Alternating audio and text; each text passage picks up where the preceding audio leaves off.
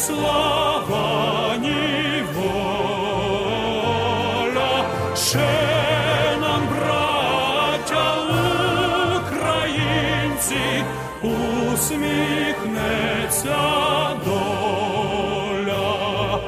Згинуть наші вороженьки, як роса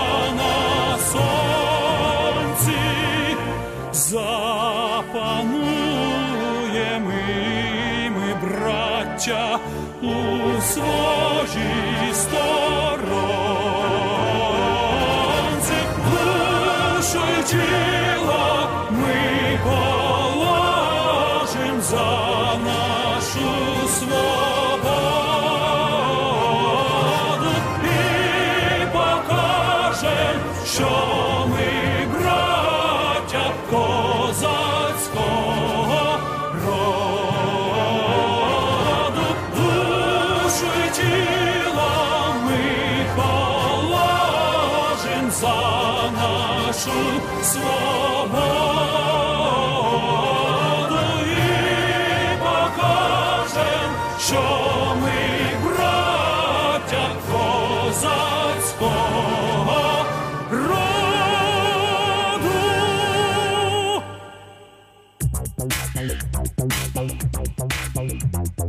VUCA Podcast. Der Generationentalk über die Welt von morgen mit Roland Donner und Noel Schäfer. Willkommen zu einer neuen Folge vom VUCA Podcast. Heute mit einem nicht so erfreulichen Thema, wobei, was heißt nicht erfreulich? Ne? Wir haben eigentlich gedacht, wir machen heute nicht einen Podcast einfach so, äh, weil das irgendwie auch ein bisschen respektlos ist. Deswegen wollten wir uns mal anschließen, äh, der Solidarität und mal drüber sprechen, nicht äh, aufzuarbeiten, was passiert ist, das weiß, glaube ich, jeder selbst, sondern äh, über das zu sprechen, was wir fühlen, Roland, oder? Und, Ja. Ähm, Ja, grüßt euch, ihr lieben Zuhörerinnen und Zuhörer. Wir haben, äh, ich glaube, ein paar Stunden haben wir vorher diskutiert. Sollen wir das thematisieren, sollen wir das nicht thematisieren? Also, ich muss euch sagen, ich fühle mich mit diesem Thema sehr, sehr unwohl. Aber nichtsdestotrotz würde ich schon gerne, ähm, dass wir ein bisschen uns kurz heute Abend unterhalten, wie es uns so gegangen ist. Ähm, es ist eine Woche her. Wir haben heute Mittwoch. Es war vorige Woche Donnerstag, als wir anders aufwachten, als wir gedacht haben. Noel, was hast du? Kannst du das nochmal rekapitulieren? Wo du, also ohne, wir ahnten es ja irgendwie schon die Tage und Wochen vorher, dass da irgendwas im Busch ist und das stimmt nicht ganz, aber alle wollten es nicht glauben. Als du das dann gehört hast und wo hast du es gehört? Was hast du dann da gefühlt? Also vielleicht um das, äh, also ich glaube, wir kennen das alle manchmal. Also ich habe so Wochen jetzt gehabt, wo ich die Nachrichten nicht aktiv verfolgt habe. Aber man merkt, wenn sich etwas, das ist ja so interessant. Äh, du brauchst die Nachrichten nicht aktiv verfolgen, aber du merkst, wenn irgendwas im Busch ist und du musst dich informieren. Ja. Und in den letzten Tagen davor hat man irgendwie das Bedürfnis gehabt, sich mehr zu informieren als sonst, weil man irgendwie mitgekriegt hat, da ist irgendwas im Busch mit der Ostukraine. Und äh, so habe ich dann eigentlich die Tage davor verfolgt und eigentlich ungläubig die ganzen Diskussionen, Talkshows verfolgt, wo alle gesagt haben, das macht der nicht, ne? das macht der überhaupt nicht. Naja, und dann Donnerstagmorgen aufgestanden, Kaffee gemacht und dann saß ich am Küchentisch und habe dann gelesen und dann gesehen, naja, hat in der Nacht das Ding anerkannt, also die beiden Donbass und Luhansk, und hat dann direkt äh, aufgrund von angeblichen Hilfe bei Beistandsgesuchen dann angegriffen. Äh, ja, Das war am 24. Februar 2022. ja, Das Datum wird wahrscheinlich als ganz schlechtes Datum in unsere Geschichte eingehen. Ja, also ich muss sagen, ich bin weiterhin sprachlos und äh, so ein bisschen irgendwie das heute mal für uns alle so zu verarbeiten. Ich glaube, ihr fühlt alle äh, ähnlich und äh, ich erinnere, ich habe eine sehr große Parallele erkannt äh, zu unserem Podcast zum Thema Corona, ähm, den wir gemacht haben. Ich glaube auch wenige Tage nachdem es ausgebrochen ist, da waren wir auch wie, also man fühlt sich wie auf dem Trampolin, du springst runter, aber irgendwie ist unten nichts, finde ich, so sehr leer. Ähm, ja, nur mit dem Unterschied, dass diesmal wir alle wissen, woran es liegt und äh, wie man das lösen kann. Ne? Bei Corona wussten wir es nicht, was die Sache aber nicht besser macht. Ne? Also ich weiß nicht, wie, wie, wie, worin vielleicht deine, deine Gefühlswelt begründet ist. Ne? Ich glaube, diese Machtlosigkeit, die ich empfinde, wie, wie ist das bei dir? Also du hast es ja sicher auch dann morgens beim ersten Kaffee gehört. Was war dein Gefühl? Ja, ich glaube, ich habe irgendwie morgens den, den, am 24. den, ich, ich kann mich gar nicht mehr, also das ist irgendwie die, das ist ja, wir sitzen jetzt zusammen und es ist gerade mal eine Woche her und ich kann das irgendwie gar nicht so richtig rekapitulieren. Also ich glaube, ich meine, ich hätte einen Abend davor noch diese ganz skrule Rede von ihm gehört. Ich weiß gar nicht, ob das jetzt vor vier Tagen war, wo also er hat ja mehrere Reden gehalten, Ja. wo die die ganze Geschichte auf einmal völlig anders setzt. Aber du, du hast recht. Erstmal hat er gesagt, ich erkenne das erstmal diese beiden Republiken an und die brauchen Hilfe und wir unterstützen das und wir werden unser, Deu russisches Volk auch schützen. So, das war natürlich der 24. Und ich habe mir nur gedacht, 24.02. Vor zwei Tagen war mir sofort in der Presse, da gab es viele Ehepaare, die haben die Hochzeiten geschlossen. All- Allein das Datum 22.02.2022.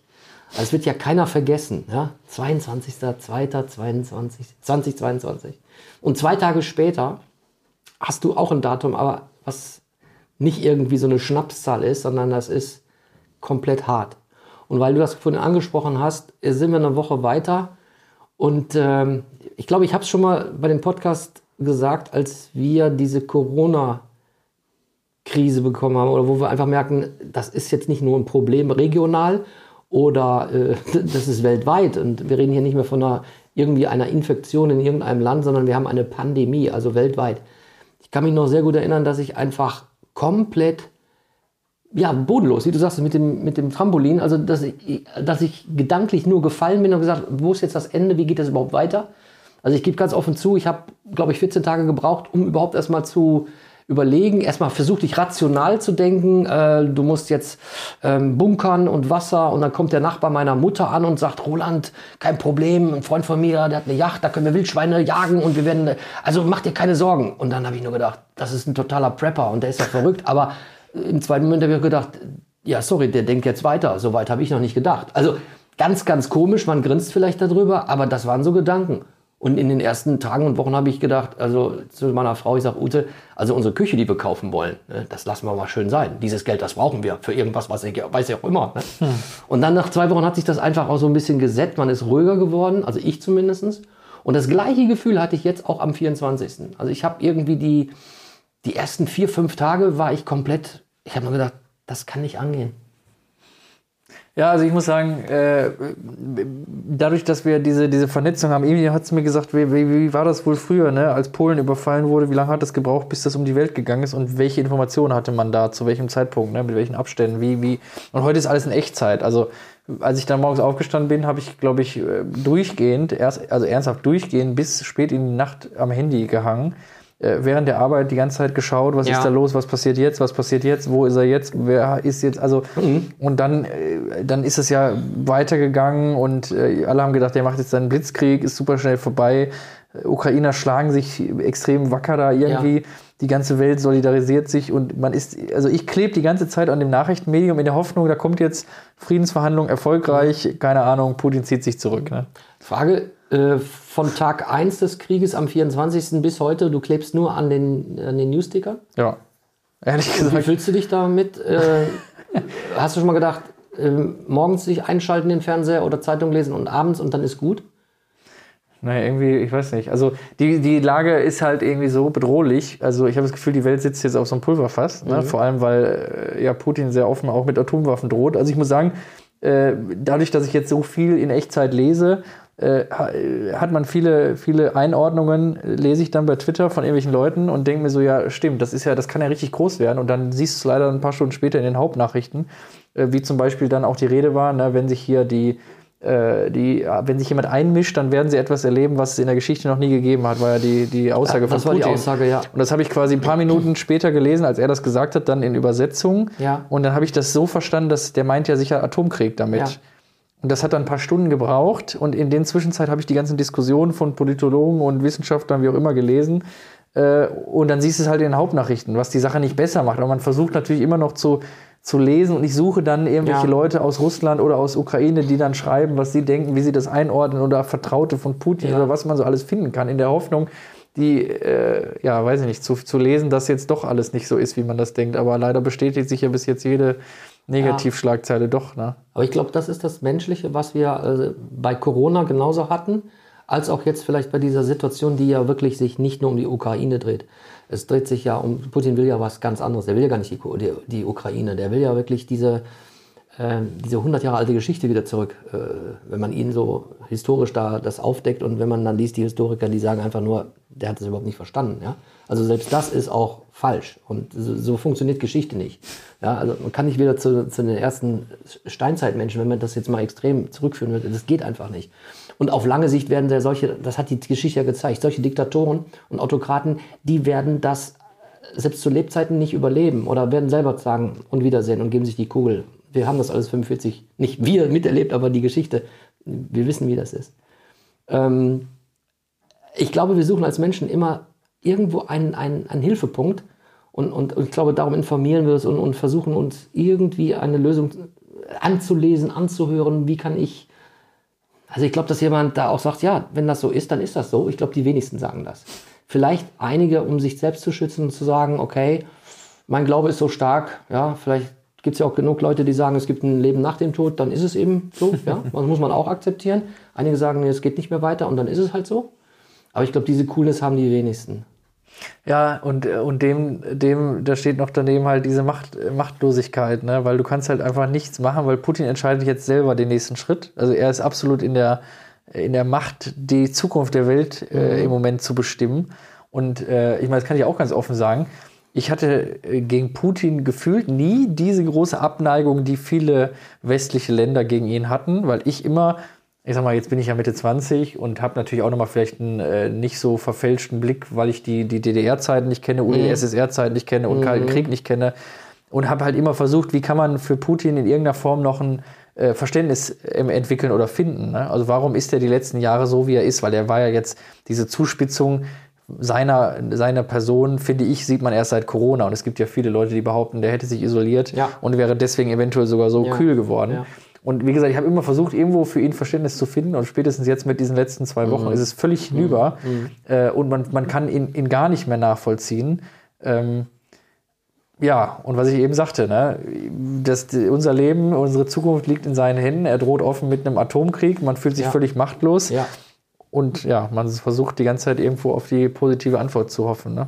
Ich nehme jetzt nochmal das Stichwort machtlos auf, aber bevor ich zu diesem Thema machtlos äh, komme, ähm, möchte ich nochmal zu diesem Info-News-Sucht kommen. Und ich habe gemerkt, ich habe also ich genau wie du die ersten vier, fünf Tage und auch im letzten Wochenende, ich habe dann nur dran geklebt, nur geguckt, ähm, konnte auch noch richtig gar nicht so meine Arbeit irgendwie verfolgen, habe dann ja auch noch andere äh, noch noch eine andere Hausaufgabe, die mit meiner Mutter, die ich eben halt regeln muss, weil sie eben halt jetzt auch in ein Pflegeheim muss. Und das sind natürlich auch sehr emotionale Probleme. Ne? Das ist nicht irgendwie so, oh, wie bezahle ich jetzt irgendwie meine, Rechnung, sondern das ist schon tiefergreifend. Plus natürlich diese ganze äh, Situation.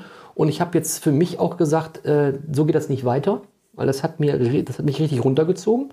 Und äh, also ich bemühe mich da wirklich jetzt in meinem Informationskonsum morgens zu gucken, was läuft und abends natürlich die Nachrichten. Aber tagsüber, und das muss ich sagen, das ist gut, ich habe einen tollen Job, macht mir Spaß, viele Freude, viel Freude gehabt und ich bin so im Workflow, ja, Entschuldigung für das Wort mal wieder, ja, aber ich bin wirklich so in, in einer, einer schönen Sogwirkung, dass ich einfach so viele Sachen abarbeite für meinen Job und einmal sage, so, du hast einiges hingekriegt, trotz dieser Situation und das tut mir, das tut mir gut. Das finde ich besser. Und äh, ich werde nicht nur konsumieren jetzt. Ich meine, man kann es nicht ändern. Klar, ich bin auch neugierig, so ist es schon so, aber ich, ähm, ich versuche das zu reduzieren, weil, mir, weil ich merke, das ist ein Thema, das muss ich, das tut mir nicht gut. Ich, meine Neugierde ist befriedigt, aber es tut mir nicht gut. So, und zum Thema machtlos, ähm, da kann ich nur sagen, ja, Jahrgang 66. Und einige Zuhörerinnen und Zuhörer kennen ja nun auch mich privat oder auch meine Familie vielleicht. Ähm, mein Vater ist 1927 geboren. Ja, der ist mit 17 Jahren in den, noch eingezogen worden in den äh, Zweiten Weltkrieg. Der ist mit 18 in die Gefangenschaft gekommen, beim Russen. Und der hat ein Jahr in der Gefangenschaft, hat der, ich glaube, nur noch unter 50 Kilo gewogen. Hat aus Pfützen getrunken. Ich will jetzt hier nicht irgendwelche alten Kriegsgeschichten erzählen, aber ich will nur sagen, ich kenne das durch die Erzählung meines Vaters und habe auch noch ähm, am 24. als der, als die, als die, als Russland oder besser gesagt Putin ist ja Putins Krieg, die Ukraine überfallen hat, hatte ich auf Wunsch meiner Mutter, die ihn dann telefonisch aus dem Krankenhaus anrief und sagt, Roland, du musst noch mal schauen, das und das, da ist noch Geld, dann möchte ich schauen, ist das noch da? Weil sie wusste, dass sie wahrscheinlich jetzt nicht nochmal nach Hause kommt. Guck doch mal in dem Sekretär nach. Dann habe ich in den Sekretär nachgeguckt.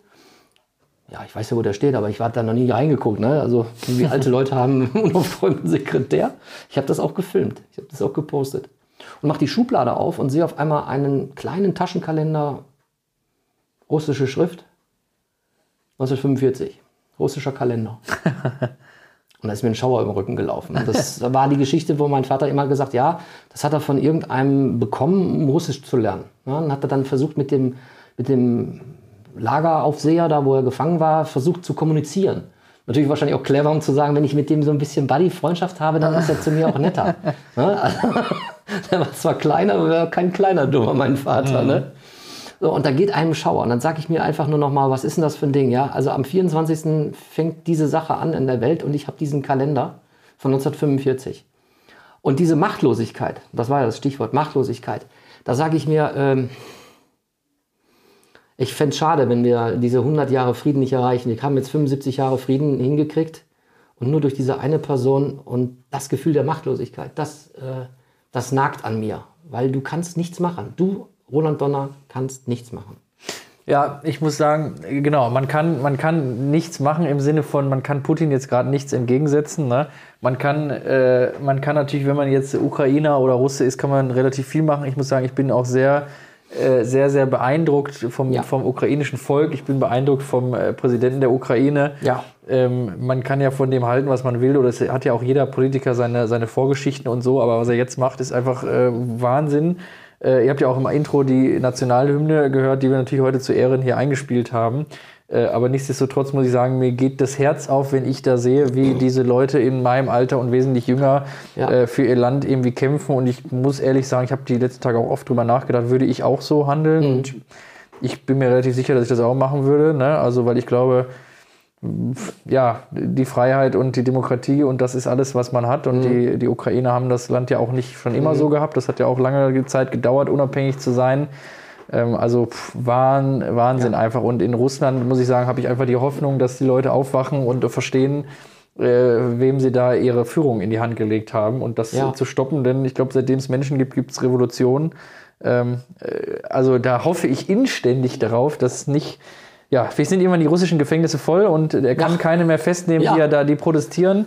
Und dann hast du so ein Ding wie äh, den, den syrischen Frühling oder wie war das damals, den, ne, da als dann, äh, die, bevor die Flüchtlingskrise losging, ne? Ja. Und ähm, muss ich auch sagen, bin ich echt zu Tränen gerührt, wenn ich sehe, wie da an der polnischen Grenze äh, Hunderttausende äh, hinpilgern, in Schlangen stehen, Menschen helfen von überall und schicken Dinge dahin und äh, die ganze Welt zeigt sich solidarisch. Das zeigt ja irgendwie, dass doch Ja. die Menschlichkeit am Ende äh, siegt. Ne? Also ich muss echt sagen, so wenn ich jetzt in mich gehe, habe ich eine sehr, sehr ernstzunehmende Angst, dass wir kurz vor einem Atomkrieg stehen. Und umgekehrt habe ich aber auch eine sehr, sehr große Hoffnung, die genau dem entgegensteht und sagt, wenn die Welt zusammenhält gegen Ja. einen verrückten Ja.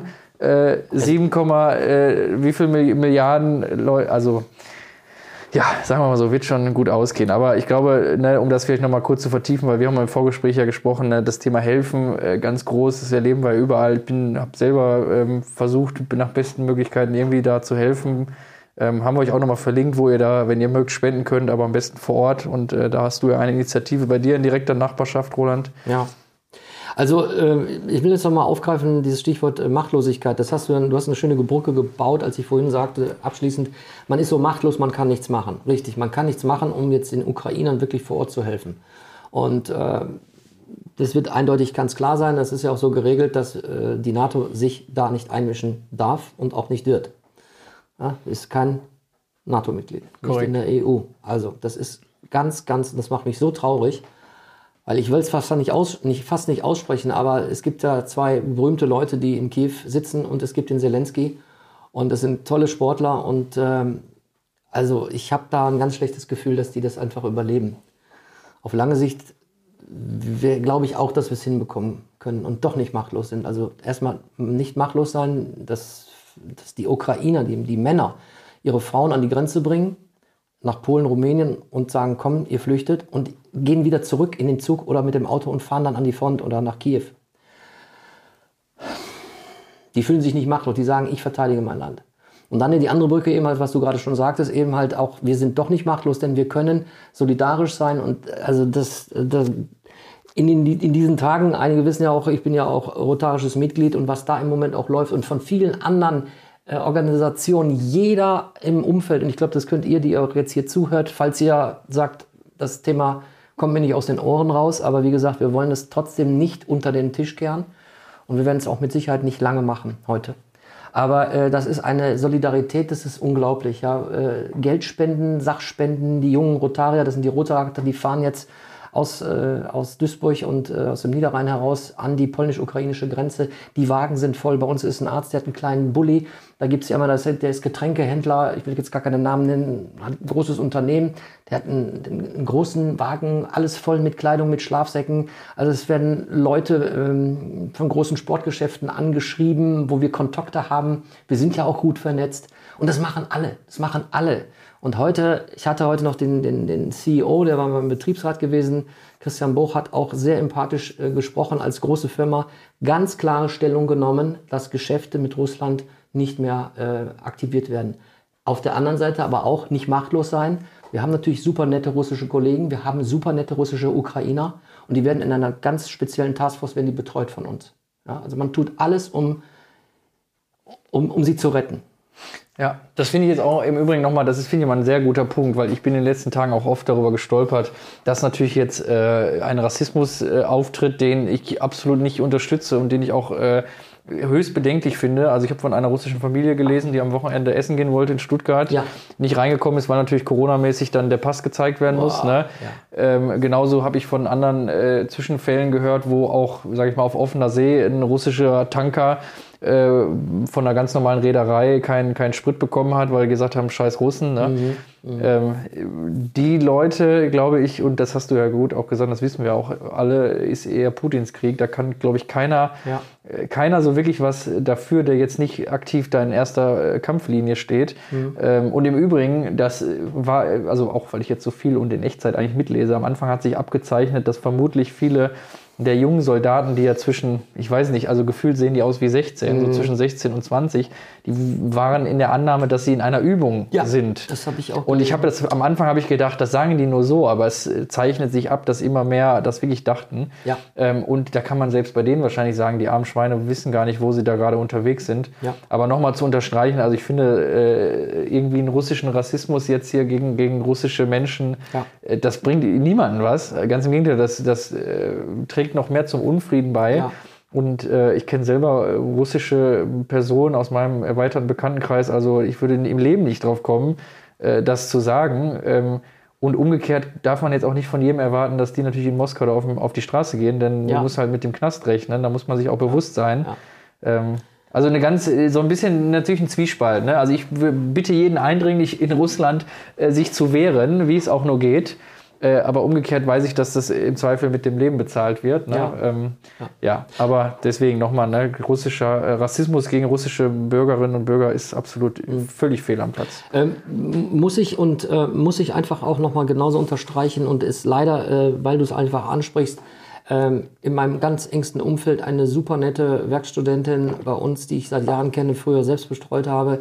Ganz, ganz liebe Person, lebt auch natürlich schon lange da, ist Russin und hat zu mir noch vorgestern gesagt, du glaubst es nicht, wir sind essen gegangen und man hat mir gemerkt, dass wir untereinander Russisch gesprochen haben und wir sind mit den Augen erstochen worden. Kann ich mir vorstellen. Ja, Ja, Und das ist so unfair. Und das äh, ist genauso widerwärtig, also auch von unserer Seite, wenn das äh, anderen geschieht, die damit nichts zu tun haben, weil das finde ich wiederum gut. Es wird auch in den Medien sehr stark kommuniziert, immer wieder, es ist Putins Krieg. Es ist nicht der Krieg der Russen. Richtig. Und ähm, ich kann zum irgendwie noch für meinen Abschluss nochmal sagen, also diese Solidarität, dieses Helfen, das, also das muss ich sagen, gibt wieder mir, mir ein Gefühl von, äh, ja, ich bin auf der einen Seite für gewisse Themen machtlos, ich alleine als Roland, aber ich kann so viel als andere bewegen in kleinen Mosaiken und da hoffe ich, dass irgendwie diese vielen kleinen solidarischen Mosaike später nochmal irgendwie ein Herz ergeben, dass eben halt wieder auch Weltfrieden herrscht, beziehungsweise dass es nicht zu einem ganz großen äh, Krieg kommt und dass es sich das alles irgendwie wieder beruhigt. Ja, dem äh, kann ich mich auch wirklich äh, nur anschließen, denn ich kann das auch nicht oft, oft genug sagen. Und vielleicht, wenn ihr hört den Podcast vielleicht schon länger oder auch nicht länger und wir sind ja immer diejenigen, die am Ende einer Folge sagen, es gibt nie schwarz, es gibt nie weiß. Ich glaube, heute ist die erste Ausnahme, wo man sagen kann, es gibt ganz klar hier äh, einen Fehler aufzuzeigen, der bei Putin liegt. Insoweit äh, gibt es heute ganz eindeutig auch ein, ein, eine Erkenntnis vielleicht von, von diesem ganzen russischen äh, Kriegsthema, äh, der von Putin vorangetrieben wird. Aber nichtsdestotrotz haben wir auch, und deswegen habe ich das jetzt so aufgebaut, immer an jeder Ende, äh, Folgenende unserer Podcasts habe ich immer die Erkenntnis äh, oder haben wir immer die Erkenntnisse rausgearbeitet, dass am Ende der Zusammenhalt genau das ist, was eigentlich jedes Thema und jedes Problem ja lösen kann. Denn wir sind alle Menschen, irgendwie sind wir alle aus verschiedenen Erden, äh, Kon Kontinenten hier entstanden, über Jahrtausende, Jahrmillionen von Jahren. Und äh, das wäre jetzt wirklich ähm, eine Schande, wenn nicht die Menschlichkeit siegt, die uns ja eigentlich so weit äh, gebracht hat. Ja. Ja, und in dem Sinne, Roland, In dem ähm, Sinne wünschen wir euch einen guten Wochenstart. Bis bald. passt auf euch auf. Bis dahin. VUCA Podcast. Jeden zweiten Montag. Auf iTunes und auf Spotify. Und wenn ihr nicht so lange warten wollt, Dann findet ihr weitere Informationen und Neuigkeiten auf vuka-podcast.de.